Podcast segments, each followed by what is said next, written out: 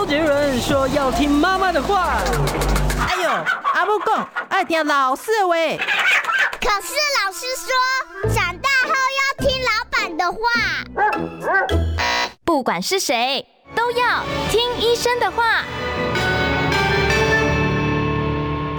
嗨，大家好，欢迎收听今天的《听医生的话》，我是节目主持人李雅媛哦。我今天要跟大家讨论的这个话题呢，是青光眼大作战治疗全攻略。为大家邀请到的真的是青光眼方面的专家中的专家哦。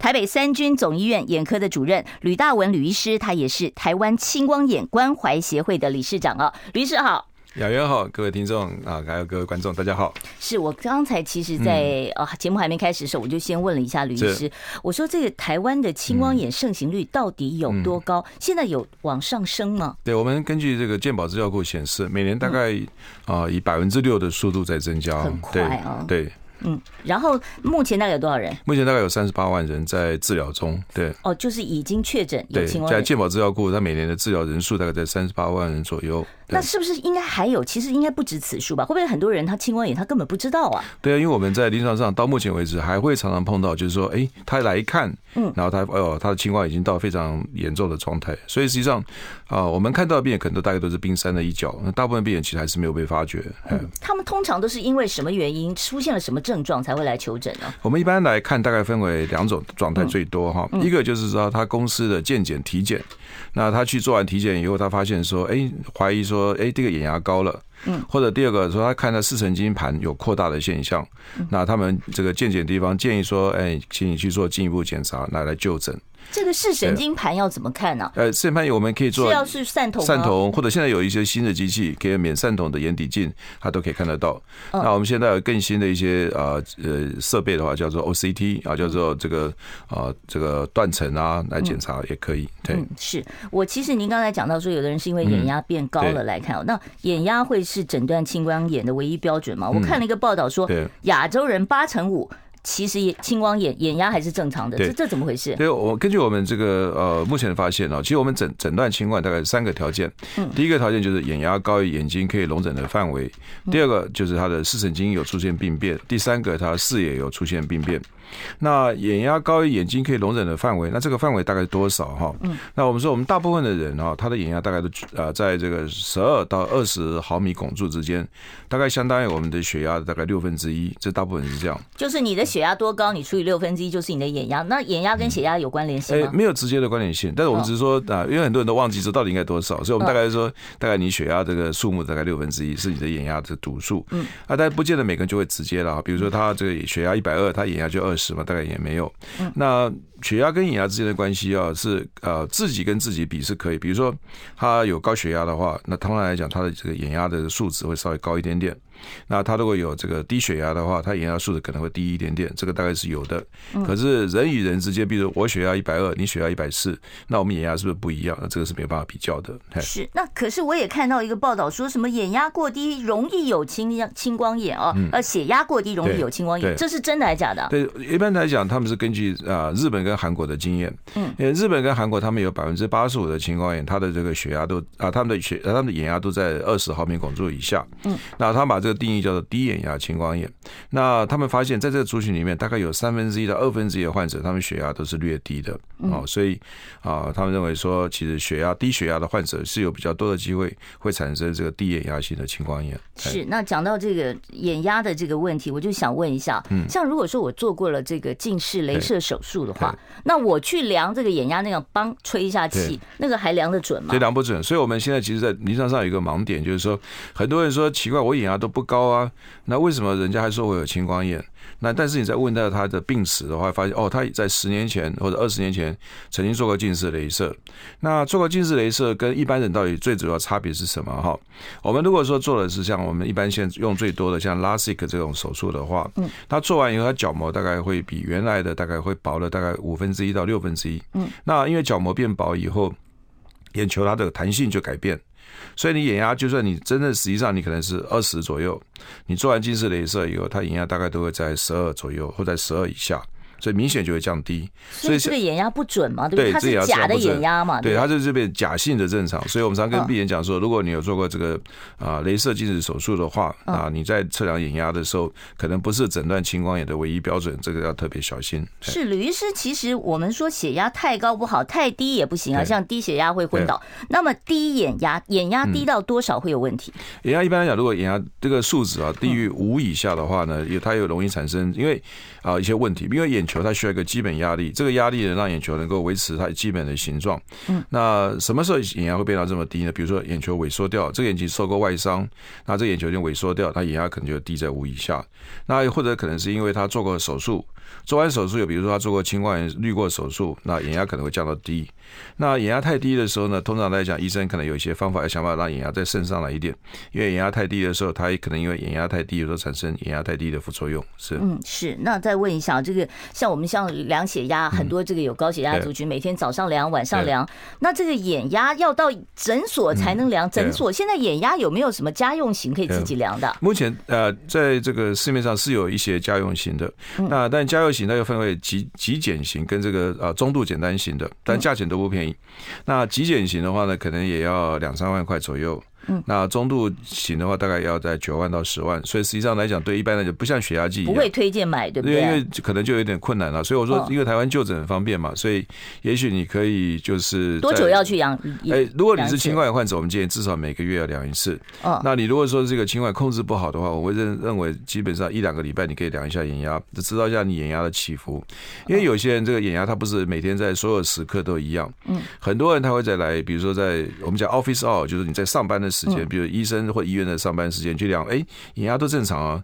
可是他的 off 就是 off off 意思 off，就是说你在下班以后呢，哎，他夜间量眼压是高的。我们发现很多的病人，这是不是白袍恐惧啊？白袍恐惧啊！对，因为血压不是我一看到医生，我血压就飙了。那那会不会是眼压也是有这个？但是因为很多我们现在在临床上发现一些证据，就是说很多人其实他真正眼压高是在夜间睡眠的时候。为什么？呃，因为睡眠吗？呃，也不是这样讲，因为它可能就是我们这个身体里面的一些变化造成的。因为为什么会这样讲哈？当我们在夜间睡眠的时候，就算正常一般人哈，比如我们在白天量的时候，你坐着量的时候，眼压比如现在量十五。嗯，可能你躺下来量的眼压可能就二十一了。为什么？因为坐跟躺的话，它的眼压是不一样。就同一个人同一个时段，你去量它就不一样。那所以怎么样的是是标准值呢？所以我应该坐着量。我在诊诊所好像都是坐着量。对，我们标准的话都应该要坐着量的。好，那但是你在你在但在在在真实的世界，你要晚上的时候呢，你躺下去量。所以很多人就说，哎，我在夜间量就明显高很多。那我们就问说，你在什么样情况之下去量？因为它有很多种测量方法。有人他可以躺着量啊，那你在躺着量的时候。当你做了两就十五，你躺下两可能就是二十一了，所以这种情况下二十一是不要担心的。嗯，那但是有一种情况呢，我们现在发现很多人呢，他其实大概在晚间深睡的时候，到两点到三点，可能他眼压最高啊。很多人呢，在白天量的时候，他眼睛都闭起来了，眼压还会高啊。所以因为他我们身体里面这个自自然的这个啊这个这个昼夜的它这个周期啊，它会让你这眼睛的时候最高。所以以往哈，大家认为说青光眼的患者或者是一般人呢，早上十点钟是眼压最高的。那现在越来越多的研究发现，其实真正眼压最高的时段是在半夜三点左右，这样。那我们到底应该几点去医院量眼压是比较有参考价值的数据？因为在这个呃真实的世界里面，你绝对不可能说啊，我半夜去量嘛。嗯。我虽然说现在中国大陆到目前为止，他们还常常会去做一些叫做二十四小时眼压测量，把病人收住院，他给你多量，跟量心电图一样 背着回家。没有，就在他在半夜把你叫醒起来，给你量一下眼压。所以，在中国大陆他们还很流行讲，他我就尊重这。教科书传以前传统就是说，你要给病人测二十四小时眼压，这是最标准的。嗯，那对于我们一般的病人来讲，在比较实际来讲，我们大概建议病人就说：哎，你有时候看诊的时候早上时候去嘛，有时候你下午去啊，有时候傍晚去嘛。哦，你到诊所的话，你可以测量一下傍晚，你可以知道说你自己的眼压的它这个它的每天变化的这个它的这个它的这个幅度啊，还有它的这个周期是什么，这样会比较好。对，好，好，把这个眼压的问题我先放到一边去哦。我知道十月份的时候啊，吕医师有去参加。一个亚洲青光眼专家咨询会议啊，您是我国的这个代表啊。那我想问一下，这个在泰国曼谷所举行的会议，你们这一次对于治疗青光眼有没有什么比较跟我们过去想法不一样的看法？因为青光眼治疗其实，呃，传统的治疗方法就是大概就是药物先，然后再来考虑，如果不行的话，对，那不行就考虑镭射，再不行的话也会考虑手术。嗯，但现在随着一些新发明的一些叫做啊叫微小的一些植入物呃的发明以后，他们发现对一些患者啊，可能要可能要更积极的治疗，因为以前的观念就是说啊，我们先用药物治疗，那当然病人的情况变坏，恶化，对对，那病人变坏以后，我们再考虑更积极。嗯，可是这样就会经历到可能会更坏以后嘛，那可能对某些如果说他的这个疾病的这个。呃，他的所在的这个级别在已经在中期以后的话，那他就造成伤害。那有的病人觉得这样很遗憾，嗯，所以对这样的病人呢，就以往认为说还是以药物治疗为主。那现在认为说，也许早期的叫做我们叫做 mix 啊，叫做呃超就是啊，就是把它综呃就是这种综合在一起的各种疗法，对对是。所以一一大早就是，如果说我一旦确诊说我已经开始有青光眼的话，我可以采取比较积极的镭射治疗吗？对，呃，现在像现在欧美的话，他们有一个观念就是说，他们认为说一开始做镭射就相当于使用一种药物，嗯，所以假如说这个病人预期他用药对他的副作用他没办法接受，嗯，或者是用药以后他觉得效果不好，那我们现在给一种叫选择性的小梁网啊，这个呃镭射手术，目前也可以做这样一个手术。就是我才刚开始啊，就是还没有很严重的时候，我就先做这个手术。那健保付吗？呃，健保也付一部分，大家可以问，可以付一部分。然后所以就是把手术的时间往前推。那现在做这些手术的目的是不是都只是延缓它恶化，或者是呃让它恶化的慢一点，而不是积极的说我让你视力可以恢复到原本的水准，不是这样吧？对，因为青光眼最好就是现在，它绝对不会更好，可是它一定会变坏。那任何不管药物、镭射或者手术，它的目的是减缓你变坏的速率。所以到目前为止，能够啊这些里面所有能够去改变的，大概就只有眼压。所以我们现在大概就是又想尽所有办法，你给他治疗以后，让他眼压有效的降低。那这个眼压降低以后，一般认为说跟他的疾病的这个变得比较缓和是有有帮助的。对。您刚才讲说有很多人对眼药会有一些副作用，常见的副作用是什么？呃，一般大概就是发红啊，或者是他会觉得以后眼睛电异物感很强，那甚至有些病人他会觉得这个渣渣的，然后就没办法接受等等。嗯，好，我其实呢在网络上面看到一大堆哦，各种各式各样的对于青光眼患者的。这个提醒我都不知道到底对还不对，没办法那么信任这个网络，所以待会儿呢，我们在广告结束之后回到现场，我会继续跟吕大文医师来讨论一下这些网络上的讯息到底对还是不对，千万不要错过，待会儿回来。我关心国事、家事、天下事，但更关心健康事。我是赵少康，推荐每天中午十二点在中广流行网、新闻网联播的《听医生的话》。我们邀请到的都是国内数一数二的医疗权威，给你一个小时满满的医疗资讯，让你健康一把抓。除了收听以外，还要到 YouTube 频道上订阅 I Care 爱健康，按赞、订阅、开启小铃铛，爱健康三支箭，一件不能少。好，刚才呢，我们已经开始回答 YouTube 上很多听众朋友的这个相关的问题了啊。接着呢，我就要把网络上面我看到的一些有关青光眼的提醒啊，来问一下吕医师，到底对不对？好，我看到的第一个问题是说，有皮肤问题，有的时候会抹一点这个类固醇的药膏，眼睛周遭如果用到这种含类固醇的药膏，会导致青光眼，这个说法对不对？诶，药类固醇是在皮肤上使用，会让眼压会上升。嗯，那你如果长期啊，所以不管是不是在眼周，都会让在皮肤上都会。那但是在越在眼眶周围的话，它吸收越快，因为眼眶周围的皮肤最薄。它最容易吸收，嗯，所以如果长期使用，眼压确实会上升。所以，假如你因为有一些呃这个皮肤科的疾病需要用类固醇，一定要定期要接受眼压的检查。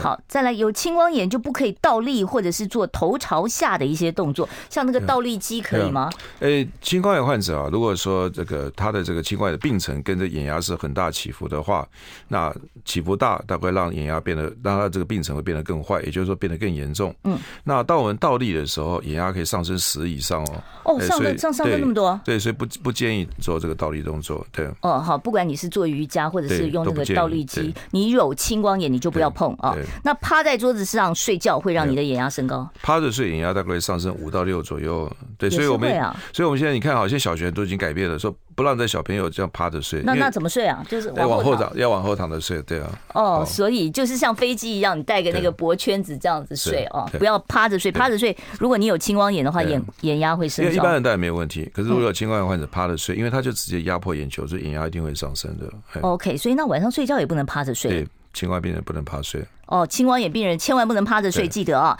降血压药会让你的眼压升高，这个对吗？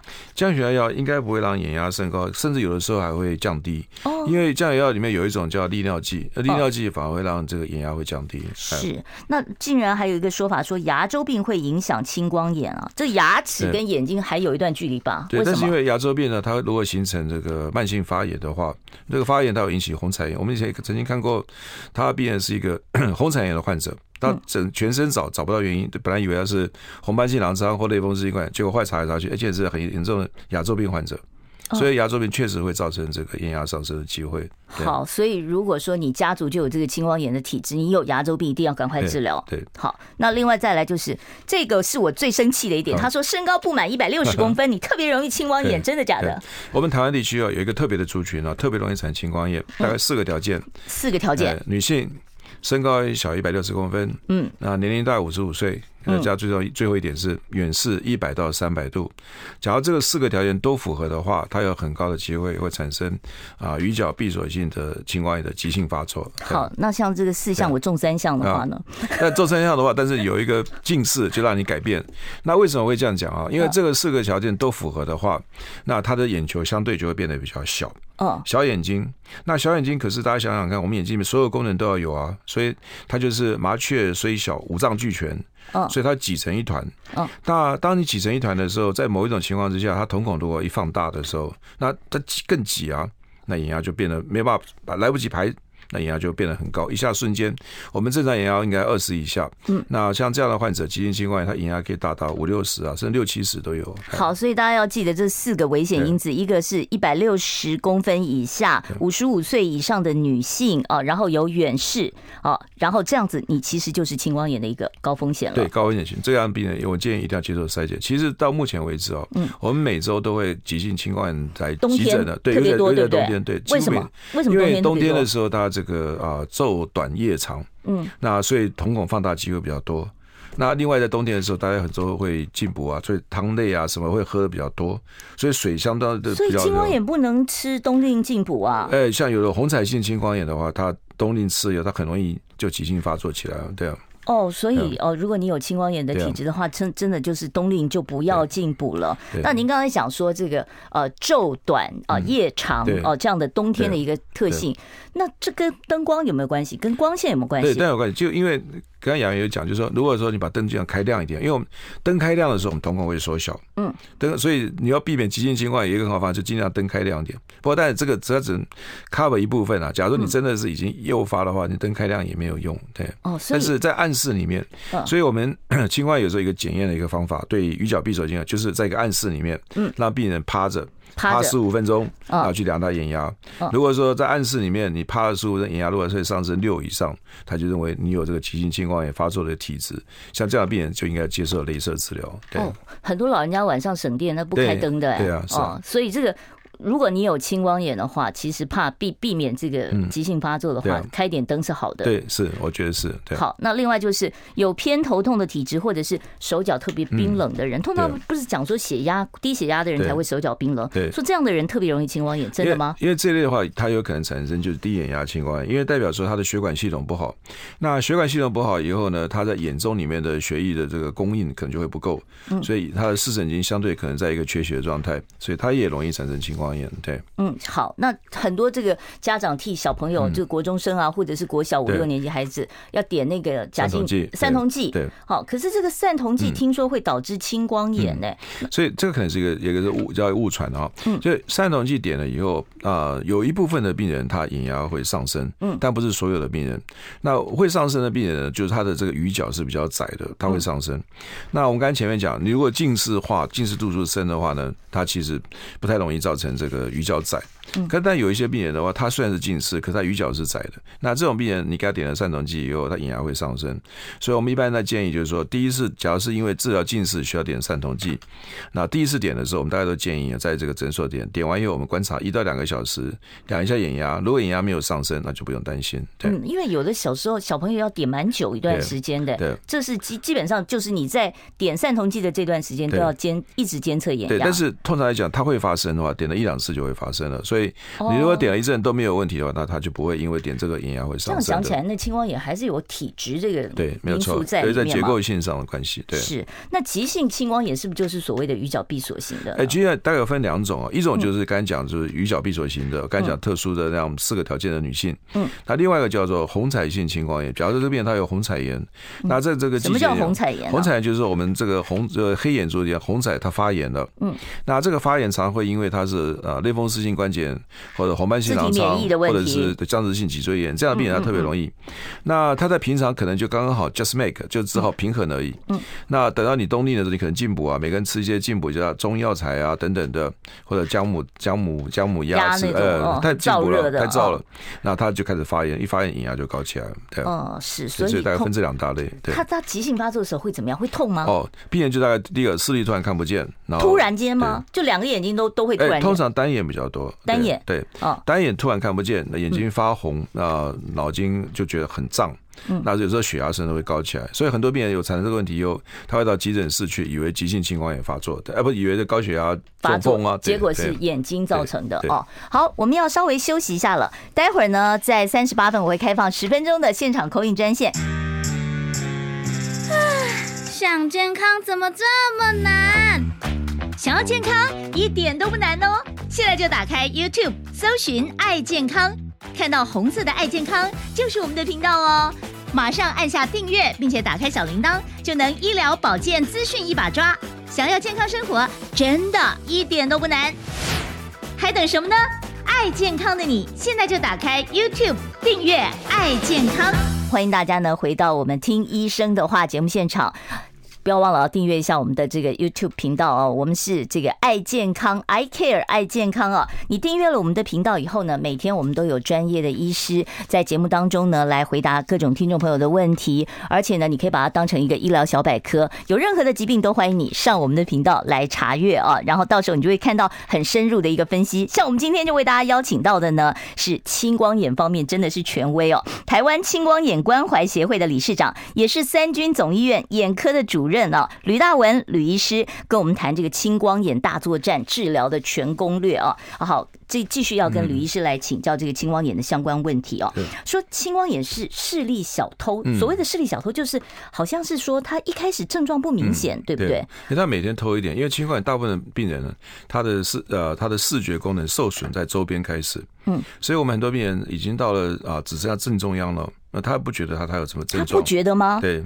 那需要说我们平常没事要这样自己遮一个眼睛是吗？我们常常跟他讲叫遮一眼闭一眼，也是我们这个协会的一个一个口号。哦，遮一眼遮一眼闭一眼，就一次用一个眼睛去看。那这时候他就可能就会注意到说，哎，怎么搞？有有个地方有点缺，那他就比较容易被发现。嗯，因为我们双眼看，他这个缺是从旁边缺，对不对？对，有人大概可能在个鼻侧的下方或鼻侧的上方。嗯，那因为你两眼看的时候，他正好有 overlap 的地方，所以他就没有感觉。嗯，因为你这个眼睛可能看不到，那个眼睛看得到，对，就补起来了。对，那单眼。看的时候，它就变得比较明显，对哦。所以自己平常没事要把眼睛遮一个，对，那是看白纸就看得出来吗？一般是看电视啊，电这个因为大家看电视，你感觉比较比较明明显，就像那个一晶一幕黑一块这样，对不对？对。好，那这个这个是自我检查的方法哦。那会不会有什么头痛啊，或者是头晕啊这样子的？眼压如果很高的时候，它确实会造成头痛，因为眼压很高的时候，它会刺激我们三叉神经，所以它会产生头痛。嗯，那大部分病人的话，其实大概很难，所以一般眼压可能要到达大概三十五啊到四十以上，病人才会感觉。可是大部分青光眼患者，他可能眼压都在二十七八而已啊，就算没有治疗，所以这个时候他。有头痛的机会不高，嗯，不过有些人他很敏感，当然因为眼压比较高的时候，他角膜会产生水肿，嗯，所以他看东西可能会出现彩虹，他可能在在这个傍晚的时候觉得，哎，看东西就总永远永远都有彩虹感。那这个彩虹感的话，就代表眼压是高的。对，嗯，好。如果天上没有彩虹，只有你看到彩虹，这不是好事啊。好，另外我想问一下，就是像我们都知道白内障会近视度数啊，所以我们一般人讲，好像二十几岁你度数都稳了。可是如果你度数突然间增加，除了白内障之外，青光眼会吗？青光眼不会让度数增加，但是青光眼会让你的这个你的视觉功能，他就讲，他就他自己会感觉，我们大部分病人都跟你讲说，他就是说不出来的，他的中央视力他就觉得差一点点。嗯，我们常看到病人就是他会会变得觉得好像看什么东西都暗了一点嘛，他也会有这样的感觉，因为在夜间的时候，嗯，像青光眼患者，他比较明显，他觉得夜间视力会比较差。为什么？因为这种病人大概他的视野会有缩小，那他在白天的时候，因为两眼互补，他没有感觉，可到夜间的时候呢，他对，因为这个互补力降低了，他会觉得夜间的视力会比较差一些。哦，所以青光眼患者是夜间的视力特别的不好，对他觉得特别明显。好，那接着我要问一下青光眼患者用药的一些问题了。刚才我在私底下跟吕医师聊天的时候，我觉得这几个是我完全没想到的。说感冒药、止泻药，青光眼患者要慎用，这为什么？因为假如他是鱼角闭锁型青光眼，那我们就是属于比较急性的那种。对，那这种病人的话，当你这个吃了感冒，因为感冒药，呃或者是这个啊一些流鼻水的药，它有有它有抗组织胺，嗯，或者说它有抗一些过敏药也有抗组织胺，所以这个药都有点危险性，或者说它有一些副抗副交感神经的功能，就是说因为你吃了可能拉肚子啊，肠胃道蠕动会变增加，它让你这个肠胃道蠕动减少，所以它会抗副副交感神经。那抗了副交感神经以后，它的瞳孔就会放大。它一放大就会造成这个急性青光眼产生，所以这个只有在闭锁性的患者才有这个顾虑，对不对？开放性的不病人不会。现在大部分都是开放性的，对不对？但是闭锁还是有相当的一些比例。我们台湾地区目前来为讲，大概还有百分之二十五的患者是属于闭锁性的。所以就是呃，差不多四分之三的人是属于这个开放性的。开放性就是进程慢，对不对？对，它进程比较慢。对。那那那闭锁性的是不是有机会可以就是透过手术就完全控制呢？哎，如果是一个闭锁性青光眼，它第一个治疗方法大概就先做这。用镭射在虹膜上穿孔，嗯，那虹膜上穿孔呢，它最大目的就避免急性青光眼发作，嗯，所以穿完孔它绝对不会急性发作。可是它不会急性以后，它还有慢性的程度还存在，所以做完镭射以后，很多病人想说，哎，是不是就不要再治疗？不是，做完以后如果眼压会高的话，它还需要点降压的药物。对。哦，所以换句话说，大家也不要太高兴，说哦，急性青光眼是可以治好的，其实没有啊，你反而是有可能急性变慢性，对，哦，只是说让你急性不要有失明的这个突然发生的这样的一个风险。对，那为什么胃镜、大肠镜也要问你有没有青光眼啊？因为我们在做胃镜的时候啊，他常常会也医生他也给你，一般他也都会给你开一些口服药物，让你这个肠胃蠕动会少一点。嗯，那稍微他他做胃镜他看得比较清楚。那这些药一般也是抗副交感神经药物，所以他吃下去以后，你的瞳孔会放大。对啊，甚至有的时候在做胃镜的当下，因为他觉得肠胃蠕动的太厉害了，他也会去喷一些药物。这个药也是副交感神经。嗯，所以以前很久，我以前我们也会听到，就是说去做胃镜，突然眼睛看不见了，那因为就使用。所以现在他一般这个你去啊做这个体检的时候，他就这样填写说你有没有青光眼病史。嗯，如果有青光眼病史的话，你要问一下你的眼科医生，说我可不可以啊使用这个啊做这个胃镜检查。好，尤其是你是属于什么鱼角闭锁型的，鱼角闭锁型的青光眼患者，你做。胃镜、大肠镜检查的时候，你都要特别注意这个药物上面是不是安全啊？好，这个青光眼它会不会伴随干眼症啊，或者是视网膜病变？诶，当然，因为它有可能，它不可能只有一个病嘛，哈，所以这个病人他可能本来就有青光眼，也有干眼症，也有手黄斑部病变，它本来可能就同时存在着。但是因为青光眼它的因果关系也没办法，也没有说一点关系，就是它就同时有这几个病它存在。但是青光眼如果药物治疗以后，因为这些药物本身它要减少我们的防水液分泌，那通常对我们眼睛表面也会影响，所以很多患者他的干眼症症状可能会变得比较明显。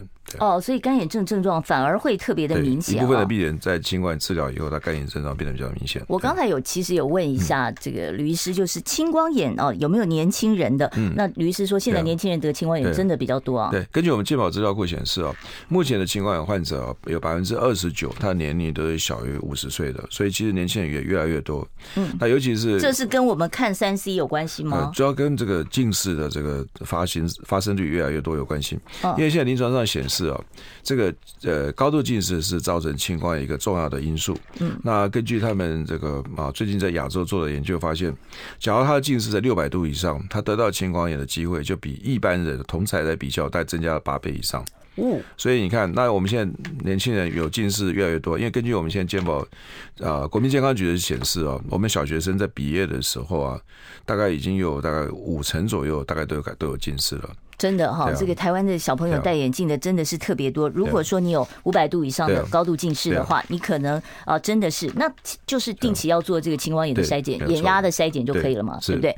好，我待会儿呢要开放现场的 call in 专线了。我们现场电话是零二二五零九九九三三二五零九九九三三。我们请到的是眼科名医啊，吕大文吕医师，有眼科的问题都可以拨电话进来哦。我关心国事、家事、天下事，但更关心健康事。我是赵少康。推荐每天中午十二点在中广流行网、新闻网联播的《听医生的话》，我们邀请到的都是国内数一数二的医疗权威，给你一个小时满满的医疗资讯，让你健康一把抓。除了收听以外，还要到 YouTube 频道上订阅 “I Care 爱健康”，按赞、订阅、开启小铃铛，爱健康三支箭，一件不能少。今天只能开八分钟的电话，所以呢，有眼科的问题或者是青光眼的问题哦。今天我们请到的是青光眼的权威，三军总医院眼科主任哦，也是青光眼关怀协会的理事长吕大文吕医师，在我们节目现场有问题，现在可以拨打零二二五零九九九三三。第一位听众朋友，你好，请说。哎，两位好。哎，是。哎，我请教一下，我那个青光眼，我看眼睛就是呃，每半年做视野检查，还有电脑断层，还有那个。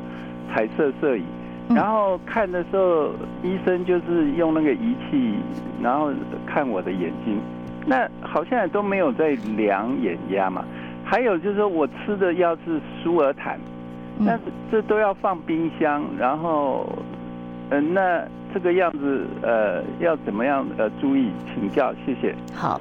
他现在好奇了，说他明明就已经确诊青光眼，为什么不用量眼压了呢？哎，我我觉得应该不会吧。我们来眼科，如果你在看青光眼，我们来第一件事大概就会量眼压。嗯，那像视野啊、眼底断层啊、跟眼底照相，大概是每半年做一次，那个倒是没有每次都做。嗯，可眼压应该每次都会测量的。对。那即便说他不是属于那种高眼压型的、高眼压型的青光眼，也要验吗？哎，我们都会验，因为青光眼患者我们最主要追踪他的眼压，因为眼压是他最可以能够去改变的一个一个一个一个因子哈。嗯，那舒尔坦的话。呢？因为苏尔坦是这样子啊，以往最早期的时候，他认为说一定要放冰箱的哈。嗯。那现在一般认为是。这是眼药还是？对，眼药水，眼药点的眼药水。哦、那现在发现，就这样的药子，它其实在药库的时候，它要放冰箱。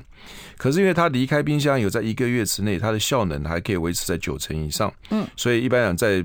那开始使用了，倒不见得一定要放冰箱。好，所以你就是一个月内用完，然后你就可以不要放冰箱。然后否则，如果你是全新的，放在冰箱里面存着比较好。对，时间可以比较久。对。好，我们下一位听众朋友，你好，请说。你好，请问我有呃青光眼，那有案子在医生那边，医生都说我的眼压是正常的啊，可是我会眼睛好像很肿，嗯，然后眼球会痛，嗯。这样对不对啊？是不是需要做进一步的治疗？嗯，诶。青光眼啊，如果眼压控制很好，那很高兴，这代表基基本上我们先做到第一步哈。嗯。